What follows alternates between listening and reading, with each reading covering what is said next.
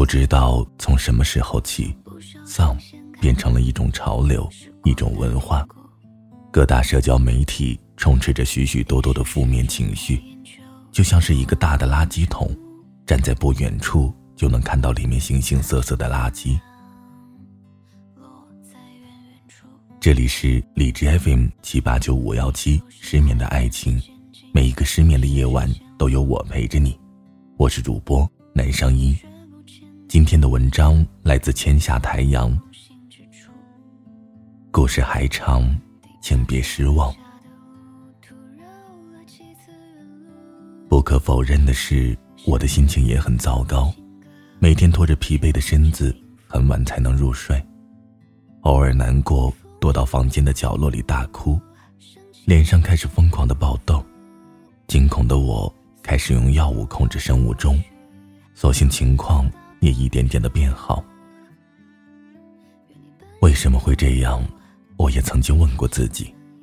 或许是因为我天性患得患失，或许是现在的生活缺少了某些必要的情感，或许又是因为主流社交软件的丧传染了我。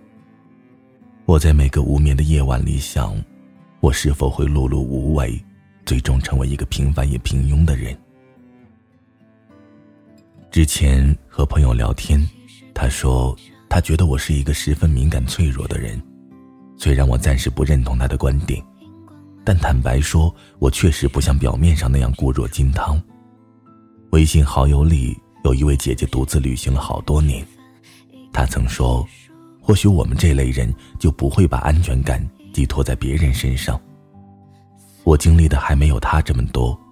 我不知道他是经历了哪些才得出这么冷漠的一个结论。至今，我也希望有一个能陪我浪迹天涯的朋友，去托付我那些无可放置的安全感和无助。昨晚我做了个梦，梦到自己回到高中，回到枯燥无味的那几年。虽然嘴上说着无聊，但那几年却是人生起止至今最开心的几年。相较于社会，校园中的关系或许更单纯一些，敢爱敢恨，意气风发。时间过得很快，现在提起那些往事，居然也可以称呼为当年。梦醒后，我也不清楚枕边的那滩湿热，是眼泪，还是口水。